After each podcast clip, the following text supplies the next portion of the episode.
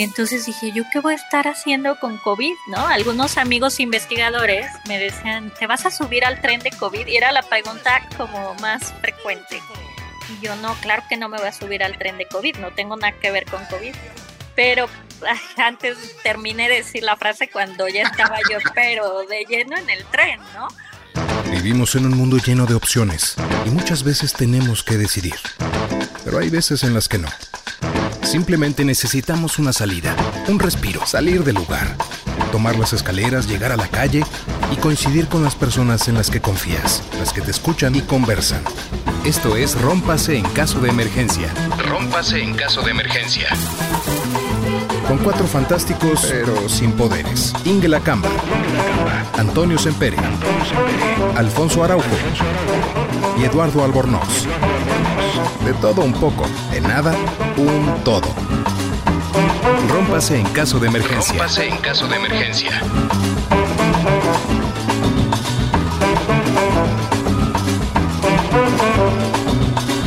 Good morning Vietnam. Estamos en un nuevo episodio de Rompas en caso de emergencia. Esta vez otra vez estamos de manteles largos porque tenemos una invitada por segunda vez en nuestro programa. La gente que ya conocen, estamos los de siempre. Ingela Camba. Hola Ingela. Hola a todos. Antonio Sempere. ¿Qué tal? ¿Cómo los va? Los extrañaba. Y el legendario Mesía Albornoz. Ah, muchas gracias. Merci. y quiero dejarlos con Ingela para que haga los honores de presentar a nuestra invitada de hoy. Bueno, pues hoy tenemos nada más y nada menos que a Miss Cromantina, que es su nombre secreto porque para los amigos es Paola. Paola es toda una eminencia cuyo eh, currículum, este, ¿cómo se llama? Acomplejaría el más gallardo. Entonces, solo voy a leer algunas partes porque queremos todos sentirnos normales y no tener que empezar a hablar de usted si no, si no me lo permites. Entonces les voy a leer porque esto es bien interesante. Para empezar, es doctora en ciencias biomédicas por el Instituto de Investigaciones Biomédicas de la UNAM. Maestra en ciencias de la salud con campo, estudio principal en epidemiología, epidemiología clínica por la Facultad de Medicina de la UNAM pero antes hizo una licenciatura en nutrición y ciencias de los alimentos por la Universidad Iberoamericana Plantel León. O sea que para Miss Cromentina, alias Paola, no se le va nada. Tiene todo que ver en este momento. ¿Por qué estamos flacos o gordos? ¿Por qué estamos enfermos? ¿Y por qué hay COVID y no? ¿Y por qué las vacunas funcionan? Eh, ha hecho estancias nada más y nada menos que en el... Em, Instituto Broad en colaboraciones con Harvard y el MIT. Échense esta, compañeros, por favor. Y cuenta con 10 años de experiencia en el diseño e implementación de proyectos de investigación sobre estudio de factores genéticos, epigenéticos y nutricionales. Les voy a pasar lista porque quiero que me contesten ustedes qué es la diferencia entre genético y epigenético. ¿Ok? Y un montón de publicaciones y por si eso no fuera poco, es muy simpática, tiene un gran sentido del humor y nos inventa un montón de chistes científicos que a veces para algunos requieren traducción y para otros pues nada más nos reímos muchísimo. Así que bienvenida Paula, muchísimas gracias por estar aquí el día de hoy con nosotros. Muchísimas gracias a ustedes por la invitación, se les admira mucho, siempre fui fan. Entonces estar hoy aquí con ustedes platicando es todo un honor. A título de, el resto del podcast, este quisiera decir que no está mal tu currículum, sinceramente. O sea, digo, creo que creo que sí te puedo me puedo referir a ti como colega y ninguno de los dos se va a sentir mal. y cualquier cosa, cualquier cosa que necesiten que Paula no pueda explicarles muy bien, pregúntenme a mí. Yo tendré todo el ludo de ampliar esas dudas. gracias. Ay, gracias, Toño. Cuente conmigo. Oye, Paula, bienvenida ya en, toda seriedad. Es un placer que, estás aquí en, persona y que puedes eh, resolver muchas, muchas cuestiones que eh, sabemos que es una persona ocupada y que, sin embargo, te das sus tiempos de pasar por Twitter para iluminar un poco la sapiencia de nosotros los simples mortales. Pero cuéntanos un poco más de ti. Primero que nada, eh, ¿cómo, cómo, cómo nace Miss Cromatina, porque creo que Paula, la científica, lo vamos a abordar un poco más adelante, pero Miss Cromatina, tu persona eh, de redes sociales, ¿cómo la desarrollaste? Eh, esa es una pregunta interesante porque justo lo estaba recordando porque Miss Cromatina como personaje cumple un año apenas. O sea, es un personaje bastante nuevo. Cuando yo empecé a utilizar Twitter, eh, era bastante eh, torpe en el uso de Twitter, no, no sabía cómo hacerme leer o cómo ampliar la red y demás. Yo tenía una arroba simple con mi nombre y mi apellido. Y pues básicamente pasaba por ahí a leer, a enterarme de algunas cosas, sobre todo leía mucha gente eh, que es científico en otros países y que postea cosas interesantes sobre eh, artículos nuevos y demás. Entonces era el uso que le daba yo a Twitter. Pero es muy curioso que cuando empezó la pandemia y pues se fue requiriendo cada vez más presencia en las redes, el debut de Miss Cromatina fue un día que Hugo López Gatel, el subsecretario de, de, de Salud, eh, tuiteó una felicitación para el hospital en el que yo trabajo, ¿no? que es el Hospital General Doctor Manuel G. González. Era una felicitación por los 72 años de, de existencia del hospital, pero puso felicidades al Hospital General Doctor Manuel G. González, pero decía que el general era el doctor, ¿no? No el hospital. Y firme. Ajá, al general Manuel G. González. Y entonces yo entré con, todavía con mi arroba Paola Vázquez y le dije, este, eh, ojitos en blanco, ¿no? Roll lights. Y le dije, el que es general es el hospital, no el doctor, él no tenía grado militar. Y entonces me contesta y me dice, tienes razón, gracias por la corrección. Y se fue a Wikipedia y puso, el doctor Gea González efectivamente no era general, fue un médico distinguido en tuberculosis. Corrigió todo su tweet y cambió el orden y tal. Pero en eso llegó el director de mi hospital así a, decirle que gracias y tal. Y yo, mm". sí, oh por Dios, ¿no? Y yo así súper ubicable y así. Entonces me hizo un comentario sobre, sobre eso y yo dije, bueno, pues mejor no uso mi nombre, ¿no? Y, y ese día lo cambié, el arroba y el username y todo. Entonces fue que me puse mis cromatina y elegí ese nombre porque siempre he sido muy fan de los gatos y la primer gatita que tuve era una gatita preciosa, Scottish Fold, de estas que tienen las orejitas caídas dobladitas y se llamaba Cromatina. Y ella falleció justo por esas fechas. Entonces decidí como mantener su nombre dentro de este personaje, digamos, o esta eh, identidad distinta que estaba generando para esconderme de mi jefe y de Hugo López Gatel. Qué interesante, pues entraste a Twitter entonces así con ese nombre partiendo plaza. Y Exacto. Fíjate qué interesante que, que alguien desde su mismo nombre o desde su misma arroba te invite a usar Google, ¿no? O sea, que dices, hmm, ¿qué es cromatina? Sí, de hecho sí, varias personas me decían, estoy buscando la etimología, estoy tratando de entender qué significa. algunas personas que se dedican al diseño o al arte me decían, es que es muy bonito porque es como de croma, como de color, ¿no?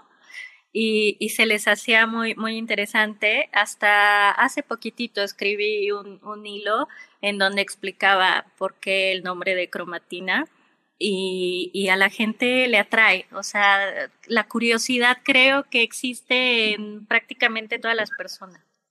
Pero muy buena aclaración la que hiciste. ¿eh? Yo ya también le escribí a López de Gatel para decirle que cuando me refería a él como el mayor inepto, no me refería a un grado militar. Mayor, mayor inepto como que tiene problemas con eso de y, menos mal, que no respondió el tweet con el copy paste y con, y con los paréntesis de cita requerida.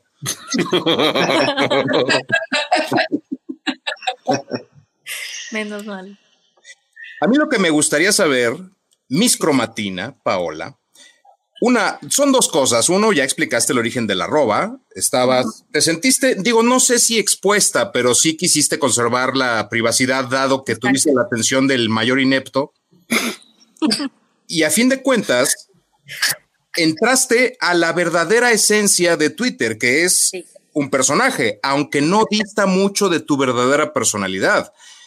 y en todo este trance de la pandemia empezaste a hacer difusión científica. Tu mero mole, ¿no? Exacto. supongo yo, pero ¿cómo te sientes con esa ¿Cómo es la percepción de los usuarios a raíz de este cambio y empiezan a ver la ciencia de otra manera, hasta divertida, diría yo? Sí, fíjate que lo que me permitió cambiar el arroba fue meterme como en un personaje, tal cual, como eh, liberarme un poco, sentirme más, mm, más confiada a escribir de todo, ¿no? Antes como que me reservaba y como veía cómo eran las interacciones en Twitter y así, yo decía, no, pues no, o sea, nadie me lee y luego llegan y te dicen cosas y yo no sé cómo responderle a esta gente, ¿no? Qué horror. Entonces, como que evitaba mucho este hacer eh, tweets eh, referentes sobre todo a temas muy calientes, ¿no? Pero ya durante la pandemia no hubo de otra que entrarle y cada vez era, era más necesario estar aclarando conceptos y demás.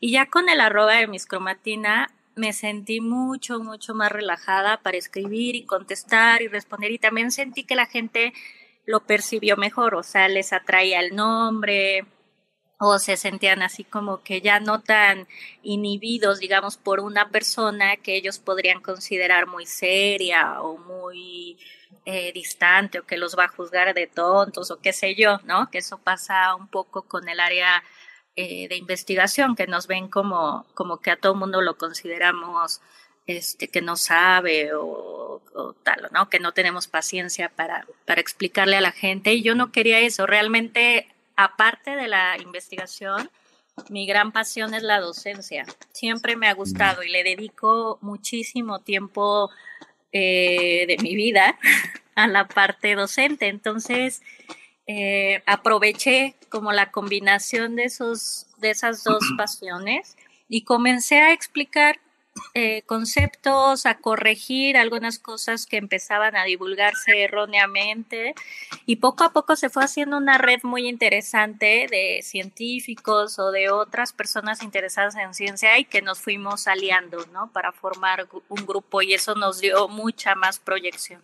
Y es que aquí lo interesante es que, digamos, tú serías el símil de Big Man y yo podría ser Lester. Algo así. Algo así. y, me gusta, me gusta tu amabilidad, porque dirías exactamente eso. Exactamente eso. Alguien malintencionado hubiera dicho molester, pero bueno. Fíjate que me, ha parecido muy interesante este, este fenómeno desde, desde que empezó la pandemia, porque, pues bueno, como dice Paola, yo, pues yo, yo me metí a Twitter en 2019 a principios de 2019, este, y siempre he estado con mi nombre y al principio pues tuiteaba pues algunas cosas de, literatura y eso, pero me enfoqué en, lo que está pasando con, la ciencia en México y este, en especial con los cambios que estaba habiendo en el CONACIT, pero pues también era, era eh, yo una, arroba ahí entre miles, con poquitos seguidores, que no sabes cómo interactuar, así que te, no sabes. Pero a partir de la epidemia, que fue cuando empecé a tuitear desde China, este, pues realmente fue, fue Pascal, Pascal Beltrán el culpable mm, de que la gente me empezara a seguir más, ¿no? Pero eh, yo he visto a muchas personas como, como Paola, este, como Rosario y otros muchos divulgadores en México y en España más todavía, que a partir de este año y medio se han vuelto como, eh, pues, si no Twitstars, algo muy, muy cercano a ello. Y está muy padre porque han empezado, el, lo discutimos también con Rosalín, este, cosas que nadie tenía en la mente nunca, pues ahora han suscitado mucho interés, hay gente divulgando matemáticas, estadística, ideología, no sé qué, este, que como decíamos, no son las ciencias más sexys, como, como la astronomía y los, y los átomos, ¿no? Sí. Entonces, eh, es, esta, esta explosión de interés en otras áreas de la ciencia a mí me parece muy interesante y también muy padre que la, gente se acerque a, gente como Paola, ¿no? Y, muchos de, del Salvemos Conciencia que han hecho, Oye, Ingela, perdón que te interrumpa, nada más antes de que responda Paola. Te pido por favor que contactes a Pascal Beltrán para que nos, le diga él a Alfonso que cambie su arroba. ¿Sabes qué? Sí, acuérdate que queremos tenerlo, creo que para el miércoles que viene. lo vamos a pedir en vivo porque es una facha. Pero siempre nos da la oportunidad de pedirle su arroba al final del programa y eso es un imperdible. Porque la cara se repite una y otra vez. Sí, es como mi tío cuando le, decimos que vamos a dividir la cuenta y empieza. Pero debe ser la parte del programa que menos le gusta a Alfonso. Pero bueno, luego, pero luego si la cambio ya les voy a dejar sin ese chiste del final del episodio. Eso sí. Es una pena. Este, nada más, una cosa que quería, eh, y aprovecho lo de lo de Alfonso, es que algo que tiene muy lindo el personaje de Miss Cromatina es que no es solo un, una arroba científica. Eso, eso de verdad yo creo que lo hace muy interesante. Es mamá de gato, ¿no? Que nos presenta en varias ocasiones. A mucha honra. ¿verdad? Amante del vino y nos explica que va, ella no va a tomar vino, ella va a hacer unas reacciones de fermentación en su cuerpo, ¿no? ¿Qué va a suceder? Este, además tiene, es como muy buena amiga, entonces con sus amigas tuiteras también están estos lazos que son súper evidentes. Y por supuesto también habla del amor, ¿por qué no? Y sus reacciones químicas, ¿no? Con el estilacho particular de vamos a hablar del amor desde, no sé, la oxitocina o lo que sea que tenga que ver, ¿no? Entonces creo que eso te hace un personaje muy, muy, muy completo. Entonces, si quieres poneros tu parte científica, que por supuesto es, eh, pero además hablarnos un poco de ti, ¿no? De este, de este personaje que te animaste a poner en el asador y ahí estás con todo, ¿no? El amor, las amigas, las bromas, el gato, este, los secundarios. Sí, se volvió mucho más de lo que yo esperaba. O sea, la verdad es que Twitter era para mí como de ocasión y muy de intercambio muy frío, muy científico, papers, papers y listo, ¿no? Y qué bonito y qué interesante o alguna pregunta y listo. Pero a raíz de que, de que se creó este, este personaje y, la red alrededor de, de él, fue de verdad como poderme explayar en muchas cosas que me gustan. O sea, ciertamente me gusta mucho escribir pero soy como una escritora frustrada, o sea, si algo me hubiera gustado ser en la vida es escritora, o sea, formal así, de escribir novelas y tal, me hubiera encantado, siempre me ha gustado mucho escribir, y entonces de pronto se me viene algo a la cabeza y ya no solo lo escribo en una hojita y que quede, ¿no? Sino que lo pongo en Twitter y ya, que pase lo que tenga que pasar, ¿no? Y yo no me esperaba que a la gente sí le gustara, ¿no? Leer ese, como esa combinación entre emociones o, sentimientos y tal, y bioquímica o genética o cualquiera de las áreas científicas que, me fascinan, ¿no?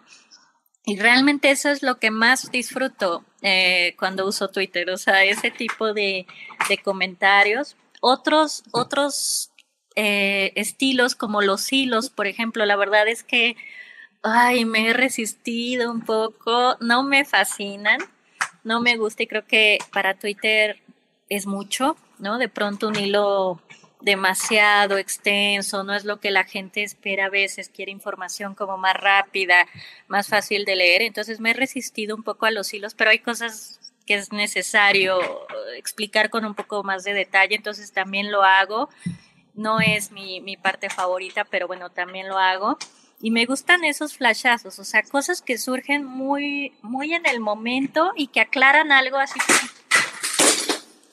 Ya se cayó el jarrón. Ay, mitocondria. Mitocondria hace su aparición, para quien no lo sabe, mitocondria es una celebridad también de Twitter. Es una celebridad, pero ya me anda haciendo aquí un desastre. Bueno, Esperamos un momento del gato decir, mamá, hazme caso. Exacto. Esperemos que mitocondria no haya roto el huevo Fabergé que tenías ahí. no. afortunadamente tiró un, un estadímetro, un equipo unos para medir la, estatura que tengo para llevarme al hospital, bueno, ya lo tiro. Y por alguna razón provocó eso una, eh, un incendio en una plataforma de Pemex. Ah. O sea, no, hoy en día todo está ligado a, todo acaba en Pemex, algo pasa en Pemex pastizales, incendiados, lo que sea. Pastizales, gatos, el todo acá Oye, pero a ver, eh, Paula. Sí. Eh, tienes el gusto por la escritura, aunque dices no lo has desarrollado profesionalmente y es un sueño que tenías o tienes. Sí.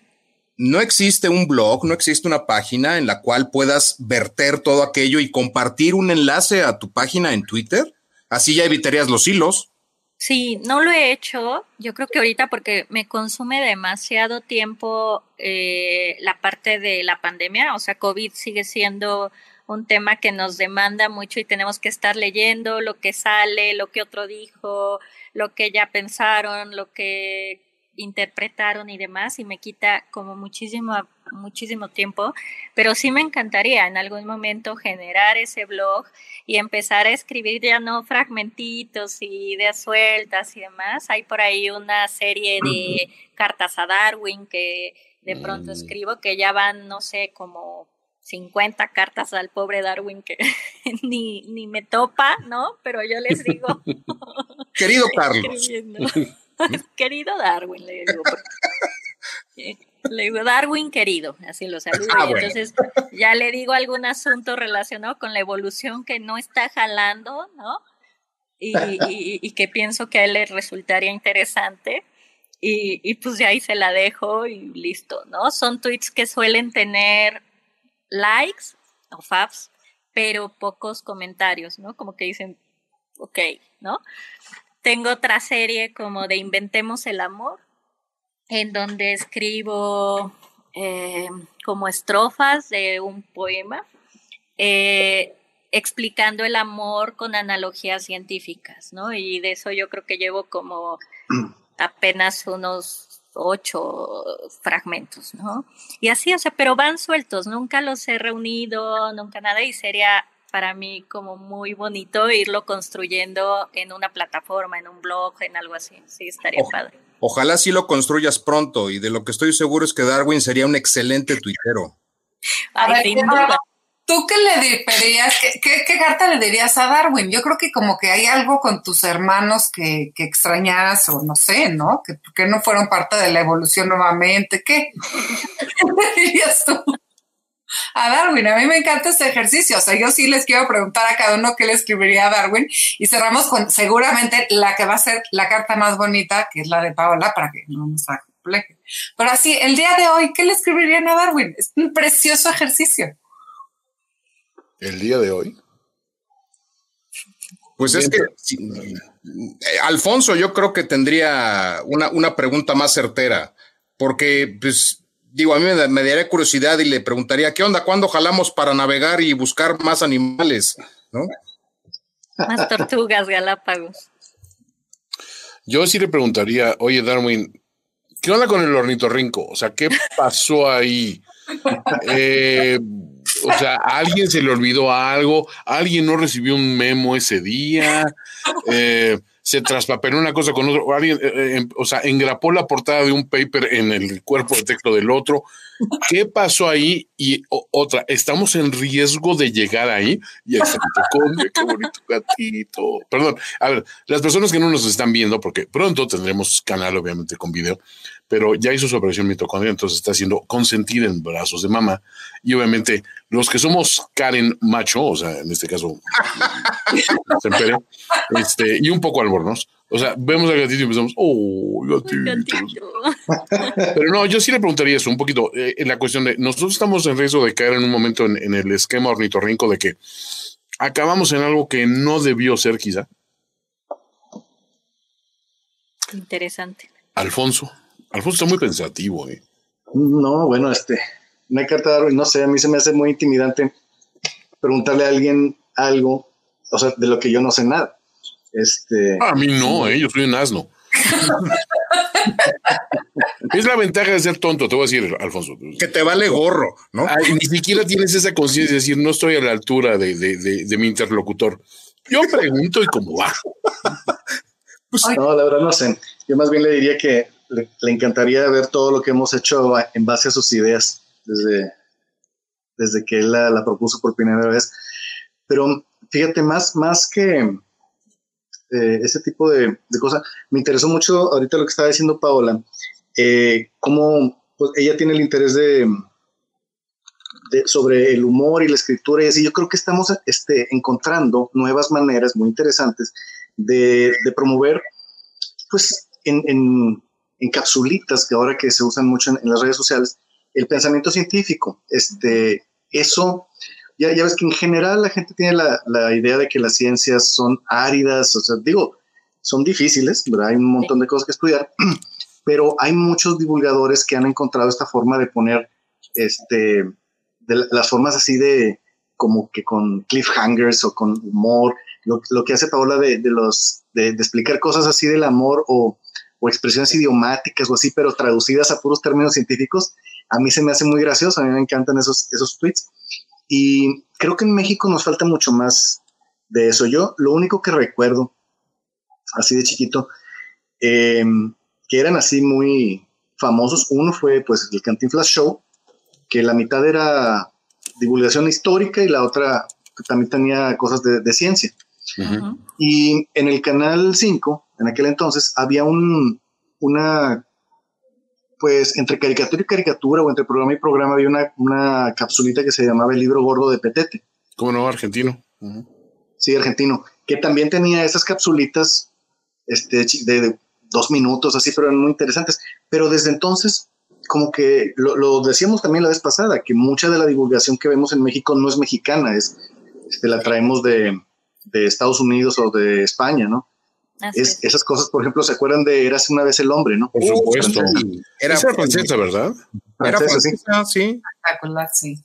Sí, pero este, nos falta mucho más de eso y las redes han, han dado una plataforma muy útil para, para, muchas personas que están haciendo este tipo de divulgación interesante. ¿no? Yo, yo, lo veo porque este, tanto Paola como otras personas que hacen eso, veo que tienen así muchas eh, interacciones o, o, likes, así es. A mí me, me, parece muy padre y qué bueno que haya más de esto.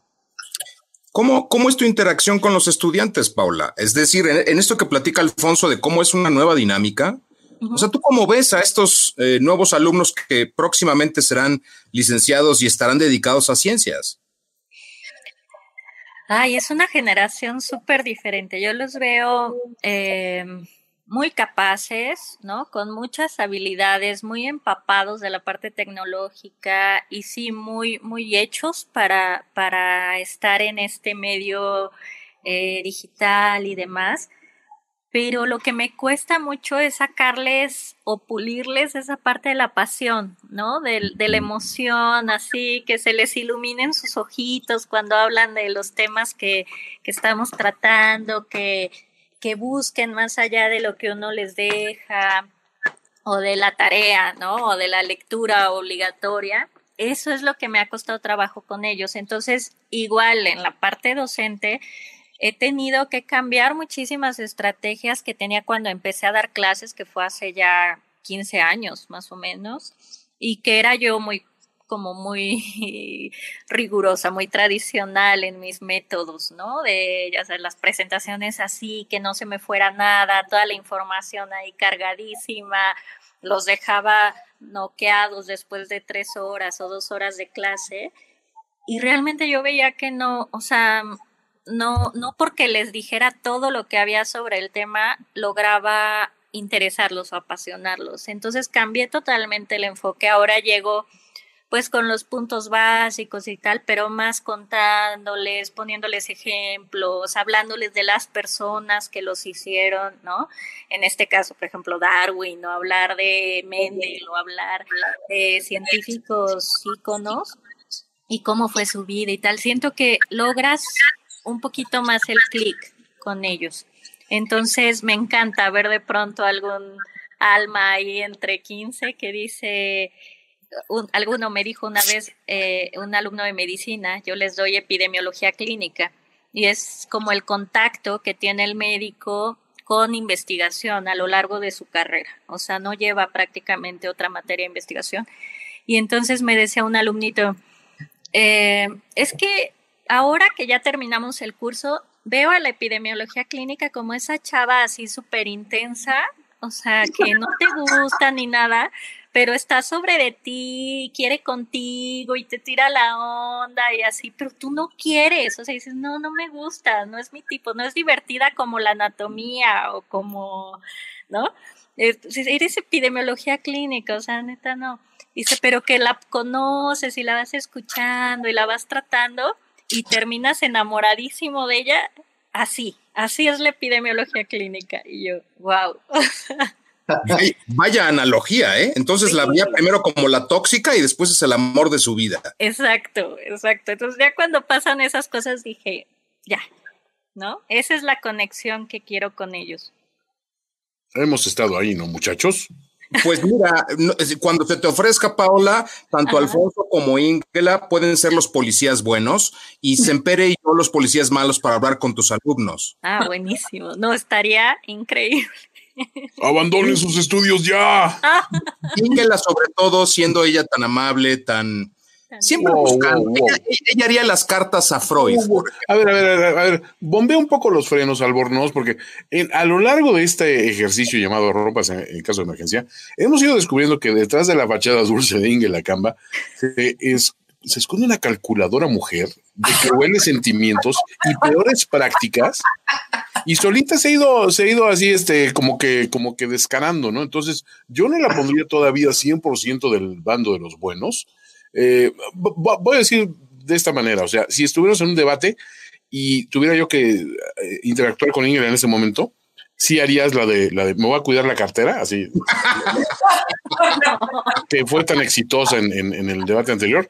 Lo hacía con ella antes que contigo, fíjate. Y mira que tú me ves todavía una podadora, de lo cual hablaremos después. Pero Después, después este, zanjaremos esas diferencias, pero bueno. Oye, pero hay, hay, una cosa muy padre que acaban de mencionar, y creo que la, mencionó también.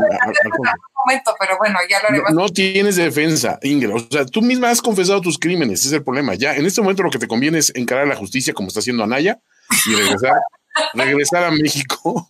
Yo quiero ser como el alumnito que cambia de opinión y dice la Oye, pero volviendo al, tema de esto, hay una cosa muy padre que, acaba de mencionar Alfonso, y creo que lo hemos obviado un poco, pero en tiempos de esta pandemia, em, em, le hemos dado un valor especial a personas que de otra manera no hubieran entrado en nuestra esfera de interés, ¿no? O sea, y creo que eso se extiende no solo a la comunidad científica, la comunidad energética, la comunidad de salud mental.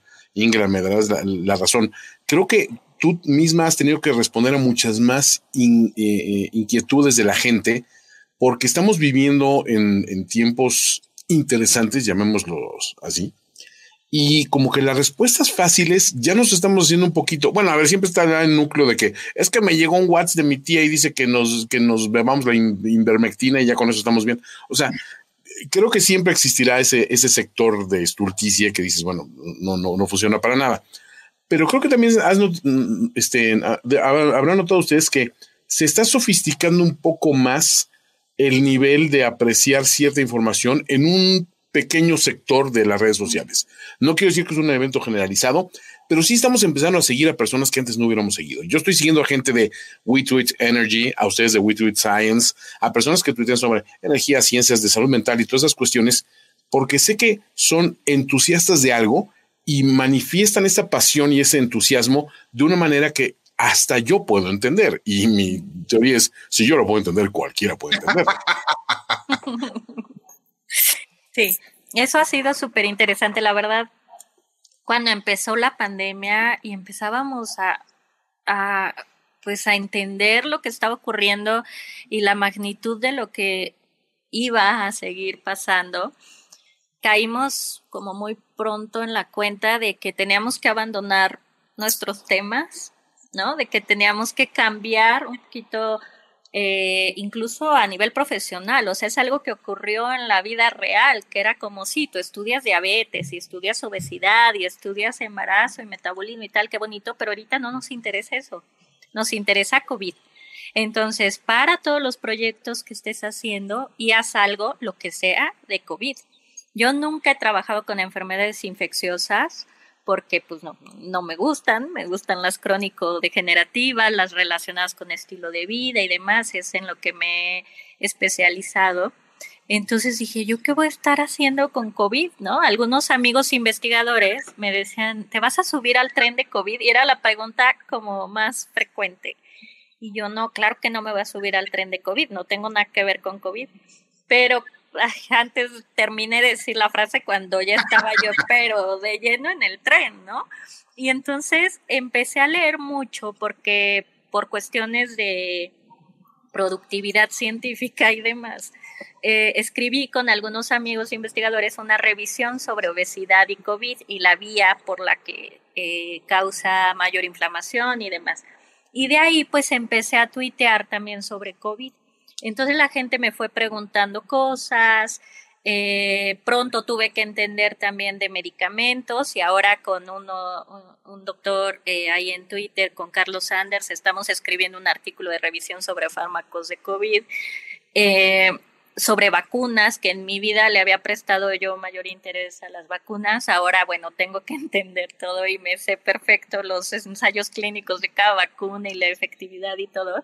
Entonces ha sido una necesidad real, o sea, a todos los niveles, vaya, o sea, desde el nivel profesional y bueno, todo lo que nos pegó a nivel personal. Y esto se refleja, por supuesto, en nuestra actividad en las redes sociales y sin duda ha sido como el foco ahorita, ¿no? La gente quiere entender, la gente quiere saber, tiene muchas preguntas, mucho miedo, eh, hay tanta información que resulta muy confuso, unos dicen una cosa, otros dicen otra, todo se ha ido entendiendo sobre la marcha y bueno, el reto ha sido tremendo. Entonces sí, sin duda, gracias a eso estamos con tanta actividad ahorita, creo. Eh, y pues ojalá, ojalá el interés permanezca, ¿no? Ya no solo en este tema, sino en otros. Fíjate que es una cosa muy, muy importante lo de eh, yo veo pues, todo lo que hemos estado platicando hasta ahorita es la parte positiva, pero ya creo que hay un problema muy grave. Este, en este año y medio todo el mundo nos hemos educado así, digo, aunque sea superficialmente, pero em, en, temas que no eran de, pues, de nuestro interés o de nuestro nada. este, ¿Quién, así una persona normal, quién había escuchado antes de que una curva este, exponencial, una curva logística y eso? Pues no.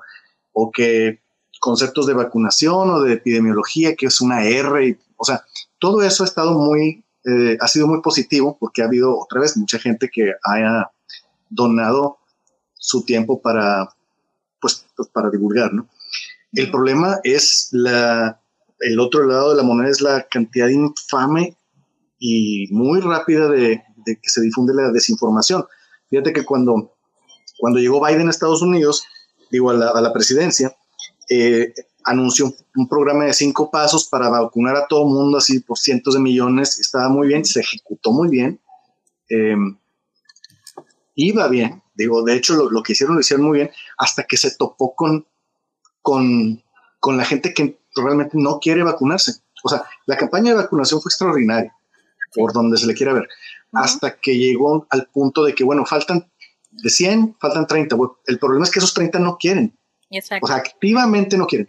Y eso ha sido parte de, la otra cara de la moneda, la desinformación activa que ha jugado o, que ha, ha, explotado con, pues, con el miedo natural o con la ignorancia y con la ignorancia natural de la gente, ¿no? Eso es un problema muy grave que estamos viendo ahorita en Estados Unidos, probablemente lo, lo veamos en, en otros países también.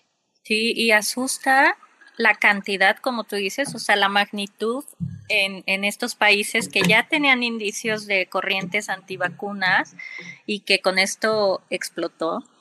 Pero a mí me ha impresionado la cantidad de gente también con esta eh, opinión en, en México. México no era un país antivacunas, o sea, nadie cuestionaba eh, la campaña nacional de vacunación ni la necesidad de vacunarse. Eh, bajo cierto esquema.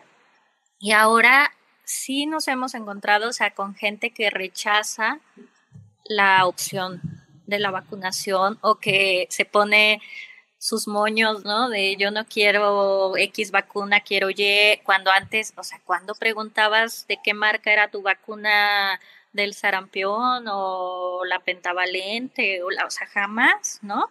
ni la eficacia que tenían, ni nada de eso. Y ahora todo el mundo bajo esa supuesta eh, bandera como de, de información y algunos principios o algunas cosas que ponen por delante están rechazando la vacunación. Y ha sido complicadísimo permear en ese como en ese eslabón. Y de hecho, ahí retomando las cartas de Darwin, es una de las más sentidas que le he escrito a Darwin. De, yo sé que la involución es improbable, pero la divergencia evolutiva sí está ocurriendo. Oye, ¿crees que hay divergencias evolutivas como Patti Navidad? O también está esta que decía que razonando fuera de la caja y le hacía así, ¿cómo se llama? Ah, ¿Cómo se llama esa mujer? ¿Quién era? Claudia Lizaldi. Esa, ah, Claudia Lizaldi, claro, que también, digo, cuando, cuando hablan de antivacunas, pues este es su mero mole, ¿no? Ellos razonan fuera de la caja, ¿no? Pero, ¿sabes qué? Hay una cuestión muy curiosa, digo, también creo que caemos en ese fenómeno de eh, nos eh, empezamos a seguir a dos o tres epidemiólogos y entonces ya somos epidemiólogos nosotros y empezamos a seguir a dos, tres especialistas en salud mental y ya somos psicoterapeutas. Y empezamos a seguir a dos o tres expertos en energía y ya somos, este, bueno, los administradores de qué tipo de energía necesita la humanidad de aquí a, parte real. Esa, esa parte creo que va de la mano con ese narcisismo tan desbordado que han fomentado las redes sociales desde que existen, ¿no? Porque es el, es que yo te voy a decir, ¿no? El conocimiento se convierte en una vanidad para muchos. Y ese conocimiento, lo que pasa es que tú tomas lo necesario para exhibir ese aspecto de vanidad que te permite pasar por listillo, pero no tienes un trasfondo, no hiciste la, tarea, no, no sudaste, ni, ni, ni sacrificaste, eh, ahora sí que este, sangre, sudor y lágrimas por llegar a ese nivel de, de, de, sapiencia que se requeriría para poder pontificar sobre muchas de estas cuestiones.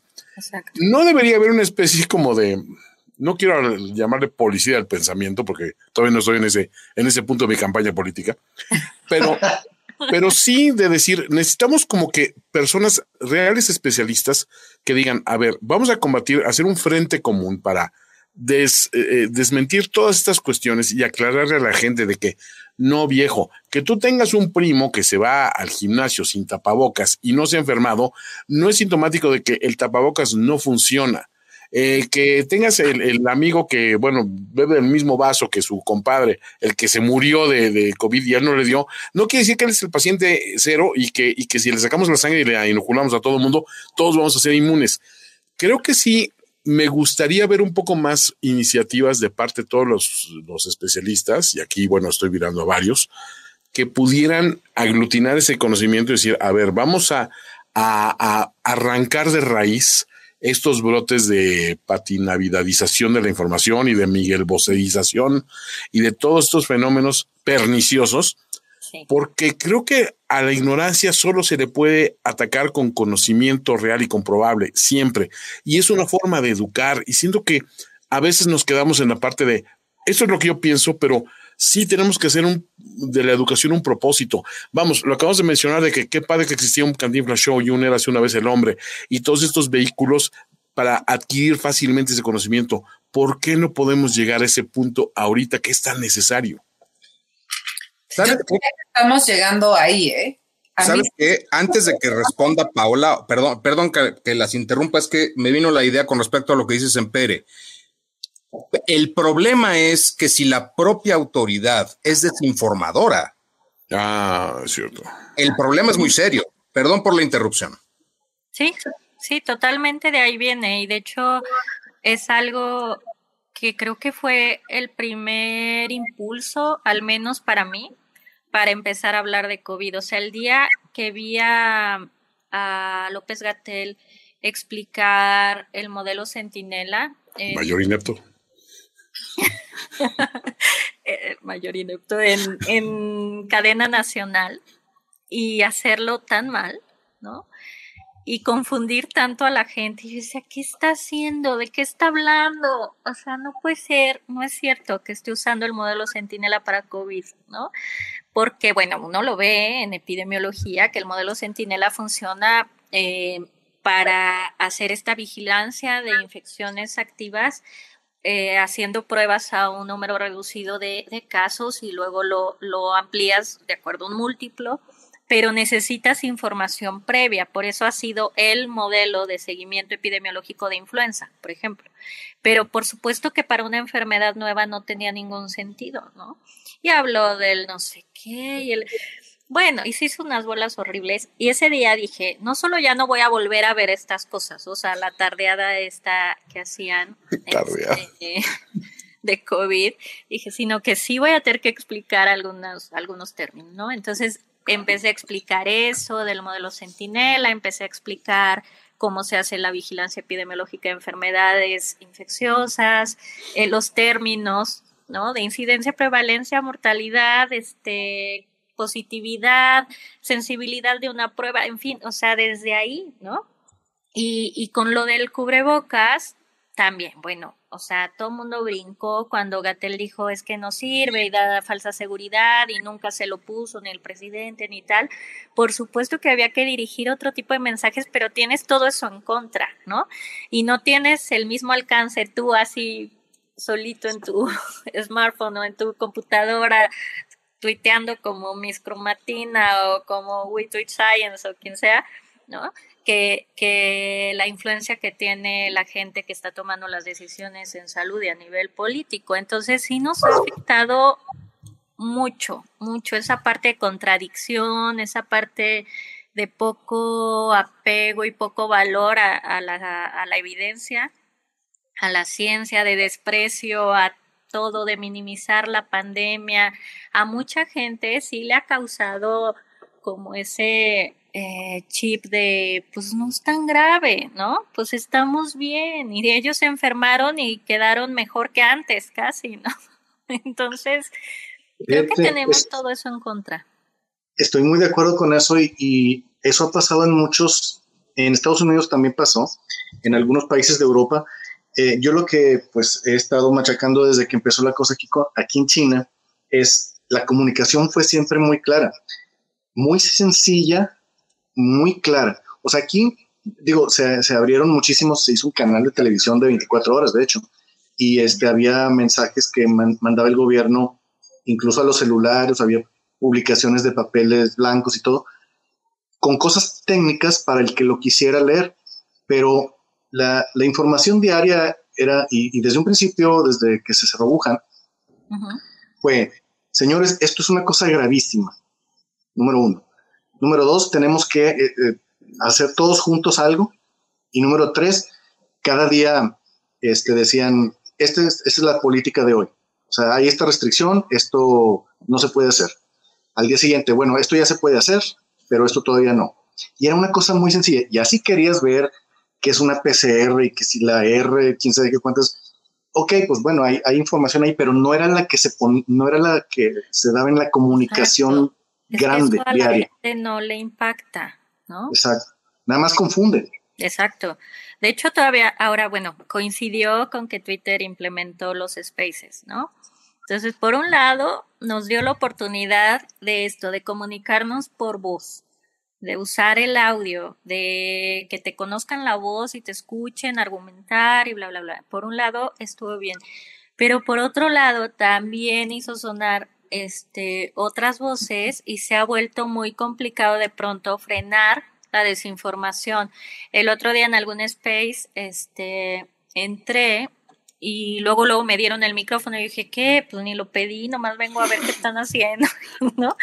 Pero luego me dieron el micrófono porque un médico estaba explicando por qué todos debían hacerse pruebas de anticuerpos y de antígenos y cómo se interpretaban y que la gente tenía que saber y que la sensibilidad y la especificidad y los valores predictivos, y yo le dije, a ver, no, eso cuando quiera usted y yo lo discutimos en otro foro, ¿no? Este no es el lugar, ni da tiempo, ni tenemos los recursos para explicarle a la gente eso. El mensaje es, las pruebas no son útiles clínicamente para evaluar la efectividad de su vacuna. No gasten, no las hagan, se confunden y les salen anticuerpos bajos y piensan que les inyectaron agua, ¿no? o le salen anticuerpos bajos y están pensando que las vacunas no sirven. Entonces hay que dar mensajes mucho más directos, mucho más eh, prácticos, ¿no? Ellos no les metas todo el rollo técnico porque no, no lo necesitan. ¿no? Y eso sí estoy súper de acuerdo que fue un mal manejo desde arriba, pues desde la parte política gubernamental, pero también los médicos de pronto, eh, en general, los que hacemos clínica y los investigadores y demás, tendemos a ser demasiado técnicos y eso no ayuda, no abona a la, a la comunicación a nivel social. ¿no? Bueno, fue épica la discusión entre dos científicas por cepo y variante, ¿no? O sea, todos estábamos fuera de, ¡Ah! debe ser malísimo eso que está pasando. y lo peor es que al final el público en general nos quedamos con, debería decirle nueva cepa o la nueva variante. O sea, en realidad no hubo un resumen más que una lucha de fuerzas eh, que la verdad no hemos vuelto a ver afortunadamente y vemos muchísima consistencia entre las cosas que dialogan y como que se han decidido enfocar por lo más importante, pero como que nos tocó ver en vivo y en directo una lucha de titanes y todos yendo a los hilos a ver si entendíamos, ¿no? Sí, y eso es un ejemplo perfecto, este, este que pone Angela de un tecnicismo que no importa, o sea, no hace la diferencia a nivel de impacto de, eh, de, la enfermedad o de medidas que tengamos que tomar, si es una cepa o es una variante o es un linaje nuevo, ¿no? Es una cuestión conceptual, es una cuestión que le sirve a quien está haciendo los árboles filogenéticos de la familia de coronavirus, que no somos ninguno de nosotros, y fuera de eso, X, ¿no? Entonces no te desgarres las vestiduras porque le digan variante o cepa o linaje. En su momento yo me metí un poco a esa épica batalla solo para decir, es linaje, ¿no? Y ya me fui.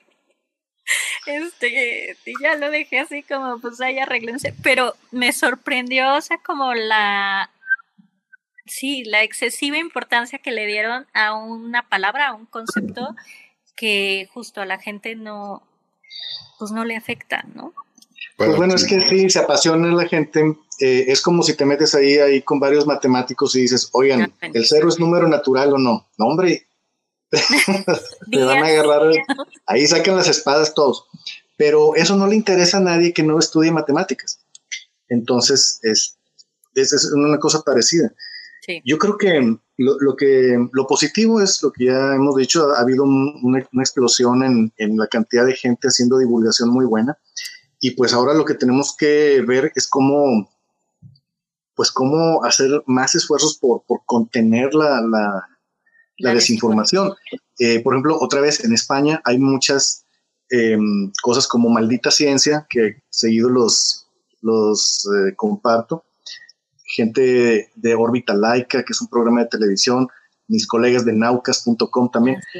Eh, hay, mucha, hay mucha más organización este, que en México. En México creo que no tenemos ahorita, o sea, gente como, como ustedes que hicieron lo de With, Science o lo de Salvemos Conciencia, hay poquito de eso todavía. Yo creo que se necesita más, un frente más, más amplio y más, más este, organizado.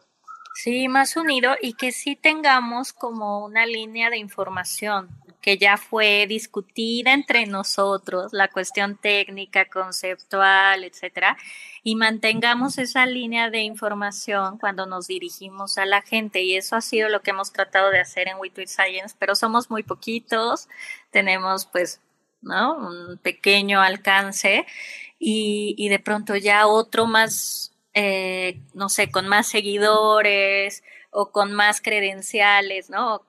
Pasa que algunos no echamos por delante las credenciales académicas o, ¿no? Pero hay otros que sí. Y entonces si tú llegas diciendo yo soy guachuchu, guachuchu, guachuchu, y te avientas una burrada, a la gente la burrada que dijiste le impacta porque echaste por delante las credenciales académicas o científicas o así, ¿no? Y vemos gente en Twitter con muchos seguidores y con este, mucho eh, arreglo, hay mucho adorno eh, académico y demás, que nomás no da una, ¿no? Entonces dice, chini, peleate con ellos y tal. Los hemos confrontado, les hemos cuestionado cosas, hemos entrado a sus spaces, hemos eh, respondido en sus tweets y todo. La mayoría ni siquiera nos contesta ¿no? O sea, no le entra como al ya decir, a ver, ¿por qué estoy mal? Y mira, la evidencia es esta, y así. No, ni siquiera nos contesta y, y pues ahí queda, ¿no? Ya sabes, blog, blog, lo que sea, y cada Pues, quien como que pues es decide hacer caso a uno o a otro. Esa es otra de la naturaleza de la red, que como decía Sempere hace rato, es una cuestión narcisista eh, y cualquier tema, cualquier situación es aprovechada para un beneficio personal, ¿no? De admiración, de crédito, credibilidad o lo que, lo que tú quieras, ¿no? Sí. Me interesaría saber esas arrobas con las cuales estabas discutiendo, nada más por ir midiéndole el agua a los camotes. Por morboso, dilo. Exacto, exacto. Seguro son irrepetibles como las de Alfonso para que no pueda ser citado. Bajo, unos gatos y para si ya sabes, signo, signo de interrogación. Boom. Si hay algunas que pueden ubicar ustedes fácilmente, pero en serio quieren que las diga. Ah, no, bueno, no sé si tú quieras aquí que se abra Bueno, una. ya en off, en off. Mándalas por DM, más bien. Ok, se las mando. Para nosotros trolearlos a su vez y hacer que entren en razón de una manera amable. Pero fíjate, Ahora. Que acaba de decir muy padre Paola es la diferencia entre alguien que tiene redes sociales y un tuitero. ¿Qué hace un tuitero? Contesta, se pelea, va, contesta, no importa, no está viendo si lo siguen y no lo siguen y por eso va a contestar. Si la pregunta le parece interesante, entre chorro mil las contesta, ¿no? Como que trata de contestar varias, trata de, de poner interacciones.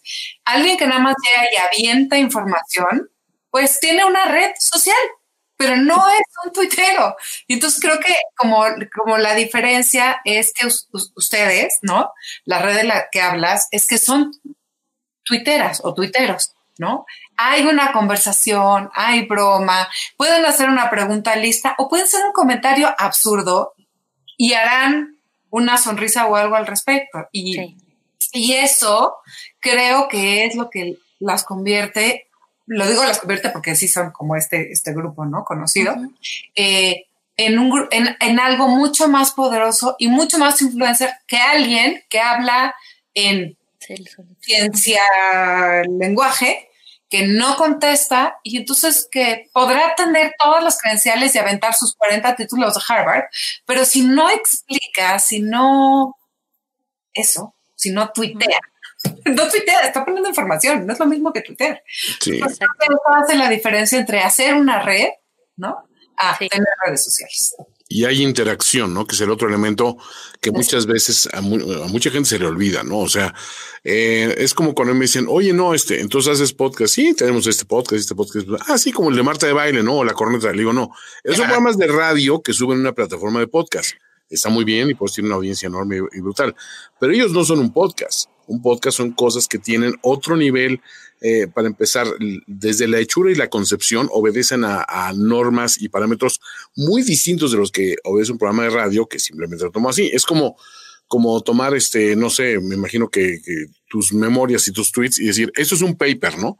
Este, científico. Pues no precisamente, ¿no? O sea, eh, o sea, tienes credenciales y todo este rollo, pero la forma eh, es muy distinta, ¿no? Y el fondo mucho menos, ¿no? Entonces, eh, creo que, que esa labor que ustedes están haciendo, que ustedes están haciendo, es muy encomiable, Paola, y este, y lo extiendo a todos los profesionales que tengo aquí enfrente, incluso tú, Albornoz, o sea, tú, dentro de toda, dentro de toda tu maldad y tu, y tu pasión perniciosa por hacer el mal y fomentar el descontento, de repente tienes buenas iniciativas y, y- y es necesario que alguien te lo diga, pero creo que sí, eh, ya llegamos a un cierto nivel curioso de extraña madurez y responsabilidad con nuestras propias cuentas, ¿no? O sea, yo recuerdo las cosas que tuiteaba en un principio y ahora las miro y digo, ay, en la torre, o sea, yo mismo me voy a cancelar cuando yo me descubra lo que escribí hace 10 años.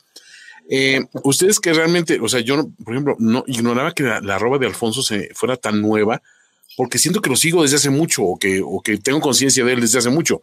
Y sin embargo, tengo esa conciencia porque interactúo mucho con él, leo mucho de lo que pone, retuiteo mucho lo que pone, y lo mismo con Ingrid y con, con Eduardo, y pues digo, con, contigo, este, Paula, pues digo, porque somos colegas también y estamos en el mismo, nos, nos desenvolvemos en los mismos círculos, ¿no? Porque yo sí no, no he hecho las credenciales por, bueno, yo sí las he hecho, pero no las tengo, esa es mi diferencia. ¿no?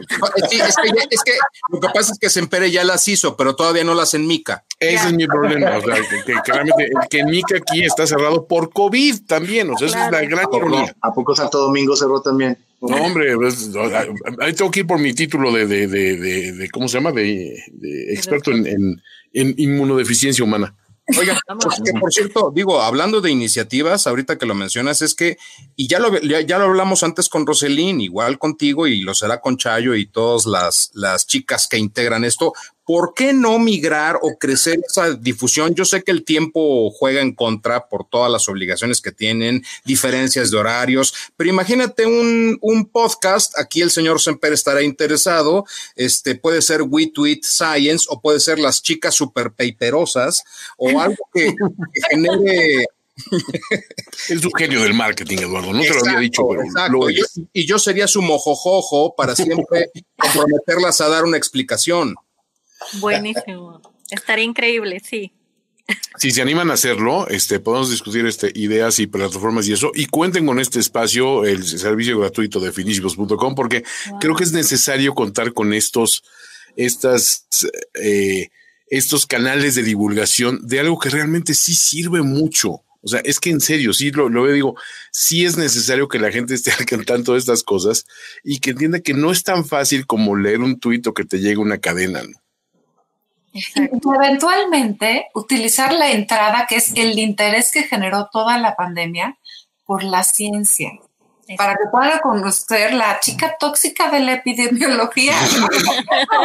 ¿No? Hay eso y muchas más cosas. Entonces, hay mucho. Hay que aprovechar esta pregunta que se abre hacia la ciencia para que puedan recibir otras ciencias menos sexys, diría Alfonso. Sí la astronomía y que puedan, que puedan entrar, ¿no? Este, entonces yo creo que vale la pena, las estaremos esperando. Y si podemos sí, sin duda, a mí me encanta, o sea, me ha fascinado el mundo de la comunicación de la ciencia. Yo nunca me había acercado a la divulgación y de hecho todavía cuando empecé a escribir en Twitter, yo decía, es que yo no soy divulgadora.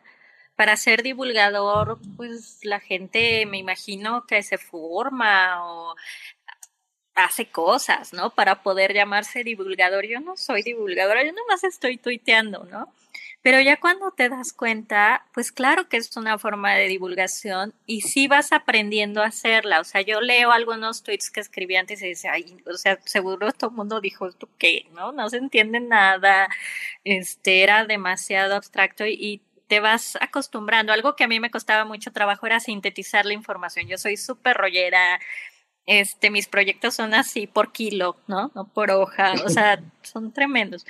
Y me costaba mucho sintetizar la información y Twitter te exige eso. Entonces me hizo hacer mensajes como más claros, ejercitar mucho más esa parte. Tomé un curso de redacción eh, que me ayudó muchísimo a pulir, ¿no? Algunas habilidades que tenía un poco olvidadas y funcionó bastante bien. La verdad es que me he sorprendido y ahora me encanta o sea, sí me engolosiné. Y entonces, para otras eh, estrategias, como pudiera ser podcast o otras eh, formas de llegar a la gente, yo estaría fascinada de hacerlo. Pues mira, acuérdate que divulgar termina por lo vulgar y ahí yo estoy eh, preparadísimo. Todos terminamos ahí, creo, con la edad. lo mataste. Oh. Yo diría oye, Vaya, golpe que le asestaron al señor Sempere. Shots fired, ¿eh? Fue bravísimo, ¿eh? Y sin fórmula química, ¿eh? Sí, porque la gente debe saber que, bueno, Paola, Miss Cromatina, es muy amable, muy cortés, la han escuchado, es muy linda, pero asesta unos golpes que cuando se tira a ¿eh? matar, cuando se tira a matar es mortífera. Pero es con cariño. Yo creo que es tiempo, ya se nos ha pasado el tiempo rapidísimo. Me fue volando, sí. Así que es tiempo de ir cerrando. Eh, les empiezo a preguntar, muchachos, ¿con qué se van quedando el día de hoy? Y vamos a cerrar contigo, Paola, para el que escuchas de las voces de aquí de los compañeros. ¿Con qué se van quedando el día de hoy? A ver, Toño, que te extrañamos tanto tiempo. Híjole, me agarran medio eh, en curva, pero yo me quedo con que mm, mi tesis inicial de que para hacer un podcast o un producto de, de comunicación en redes, tienes que partir de una persona apasionada por lo que hace y con la facilidad de comunicarlo, siempre será el primer paso elemental para que la gente entienda tu mensaje. Y eh, por ende, cuentas como Miss Cromatina, como las que hemos venido mencionando, eh, por eso han tenido ese despegue que no se debe porque hubo una pandemia, porque con la pandemia mucha gente dijo, voy a hacer un podcast, voy a hacer un blog, voy a hacer un, voy a escribir una novela, voy a hacer una cerveza artesanal. Mucha gente tomó iniciativas, voy a bajar de peso, voy a subir de peso. Eh, mucha gente tomó una iniciativa y muy pocos la llevaron a una conclusión positiva. Yo siento que esto ocurrió de una manera orgánica porque hay detrás un trasfondo de conocimiento, de pasión y de ingenio y esa combinación es infalible.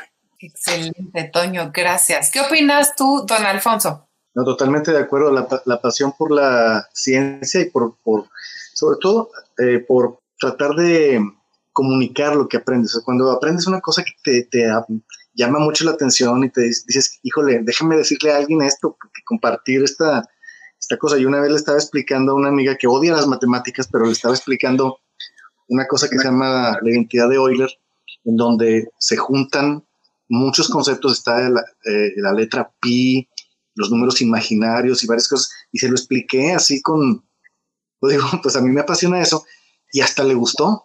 O sea, ella odia las matemáticas, pero, y a lo mejor ahorita ya se le olvidó la explicación, pero le interesó mucho la forma, la forma en que se lo dije.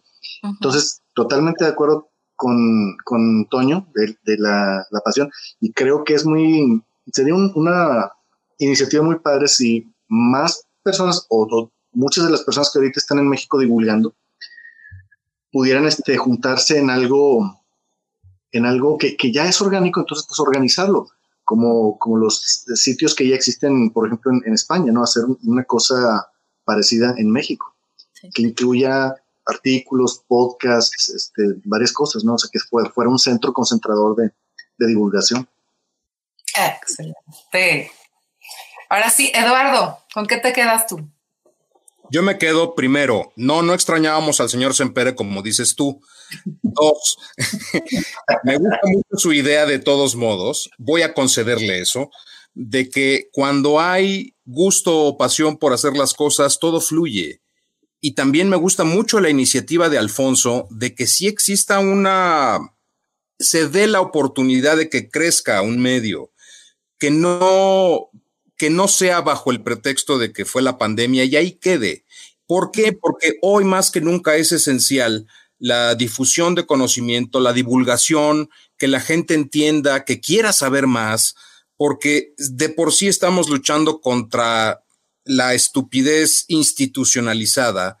Y he de decirte que tú te expresaste muy amablemente con nosotros diciendo que nos admiras. Yo te digo exactamente lo mismo. Nosotros te admiramos a ti por ser eh, tan clara, tan limpia a la hora de expresarte y contribuyendo al, conocimiento científico. Yo a ti sí te veo en eh, COFEPRIS o en una institución, un órgano de gobierno, por supuesto no con esta administración, porque el mayor inepto y ese tipo de gente simplemente te, bloquearía. Eh, y yo estoy, soy de la idea de Alfonso de que esto sea un buen pretexto, pero para construir. Y además, este, me da mucho orgullo que seas mamá de, mitocondria, que se está asomando a la pantalla justo cuando estamos esta transmisión. Gracias. pues ya nada más te digo yo un cachitín, porque la verdad es que queremos que te expandas, quizás seas tú. Es, eh, yo me quedo con esta, esta pasión, no solo por saber, sino por contar historias, ¿no? Cuando te emociona algo y dices, no puedo quedarme esto para mí solita. Entonces, creo que eso es lindísimo y parte de este ejemplo son las cartas a Darwin de la idea que me quedé prendada. Estoy de verdad esperando que lances tu blog y leerlas porque además es como una especie de diario, uno, un diario se lo dedica a alguien, ¿no? Muchas veces, pero un diario de las preguntas que No tiene que ver con qué voy a hacer, desojo la margarita, será cierto lo que dicen del amor, ¿no? Estarán tan contentos esos que lo dicen, todas esas cosas, no, sino más bien con estas preguntas de, ¿y de verdad habrás leído el artículo de ese señor que salió antes que tú y que iba a salir que no? Este, ¿nunca se te ocurrió visitar México? No, no sé, las preguntas que le tengas y muero de ganas de verlas porque nos me parece que abre más tu pensamiento, que está lleno de cosas interesantes. Así que muchas gracias por estar aquí hoy y por supuesto, ¿tú con qué te quedas, Silvia?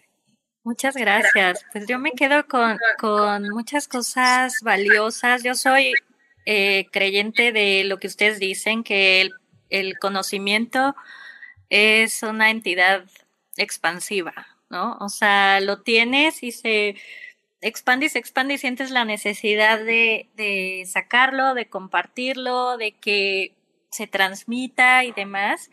Y creo que tuve maestros muy apasionados que me, que me contagiaron eso y creo que es algo que no quiero dejar de hacer nunca. Pero también soy muy fan de la interdisciplina. O sea, yo creo que actualmente los problemas que tenemos en el mundo, las necesidades que tenemos, eh, requieren de perfiles complementarios, ¿no?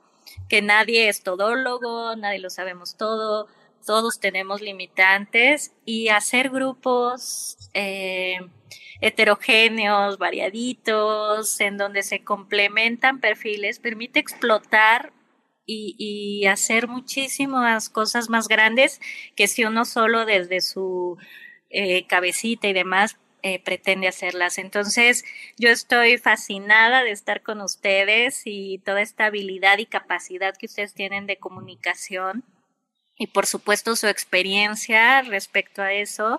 Bueno, por supuesto que los admiro mucho por eso y me encantaría poder eh, colaborar con ustedes en algún momento para generar esta información o estos nuevos sistemas de, intercambiar ideas que pues uno no le sabe a eso y a lo mejor por eso nos limitamos, o sea, por eso de pronto decimos, no, pues es que no, yo no sé, yo no puedo ni editar un video, un audio, ¿no? Entonces me quedo mucho con, con esa riqueza de que da Twitter y que dan las redes de conocer gente maravillosa y gente excepcional que de otra manera muy difícilmente te hubieras cruzado en el camino. Las probabilidades son extraordinariamente bajas porque nos dedicamos a cosas diferentes, porque Alfonso está en China, porque otros están en otros lados.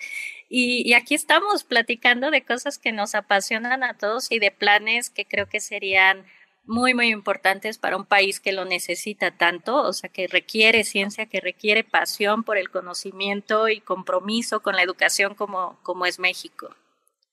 Entonces, yo feliz con ustedes. Pues cuenta con nuestro apoyo y nada más explico una cosa. Eh, ¿Le estás escribiendo a Charles Darwin o a Darwin Quintero? Nada más para saber. porque, con el segundo estoy familiarizado. O sea, su trabajo con el Club América creo que fue legendario. No necesitamos ahondar en él. Pero si, si es más del primero, entonces te dejo que tú lleves esa batuta, colega. Ya sabes que aquí esta es tu casa. Y después hablamos del podcast. Creo que sería una iniciativa muy padre. Pues bienvenida. Maravilloso, muchas gracias. Eres nuestra nueva compañere. No, pues fascinada, compañeros. Pues, gracias. El cierre. El cierre, eh, es que te agachaste, Ingela, y no escuché. Ah, el, cierre. el cierre, ¿no? Nos toca que cierre él como empezó hoy. Ah, a ver, yo, a ver, yo rápidamente les digo, muchas gracias por escuchar. Mi arroba es arroba albornoz-mx. Yo soy Antonio Sempere, mi arroba es arroba finísima persona. Yo soy Ingela Camba, mi arroba es arroba Ingelapsi en Twitter e Instagram. Hola. Yo soy Paola Vázquez, mi arroba es Miss Cromatina. Y yo soy Alfonso Araujo, saludándolos desde China. Búsquenme como Alfonso Araujo. este, hashtag, las matemáticas son tus amigas. Muchas gracias por estar aquí con nosotros en un episodio más de rómpase en caso de emergencia. Adiós. Gracias. Adiós. Gracias por escucharnos. A los que están y a los que no, que siempre haya espacios donde podamos coincidir. Esto fue Rómpase en caso de emergencia. Rómpase en caso de emergencia. Con Inge Camba, Antonio Sempere, Alfonso Araujo y Eduardo Albornoz. una producción de Antonio Sempere para Finísimos Podcasts. Nos escuchamos a la próxima. Rómpase en caso de emergencia. Rómpase en caso de emergencia. Thank you.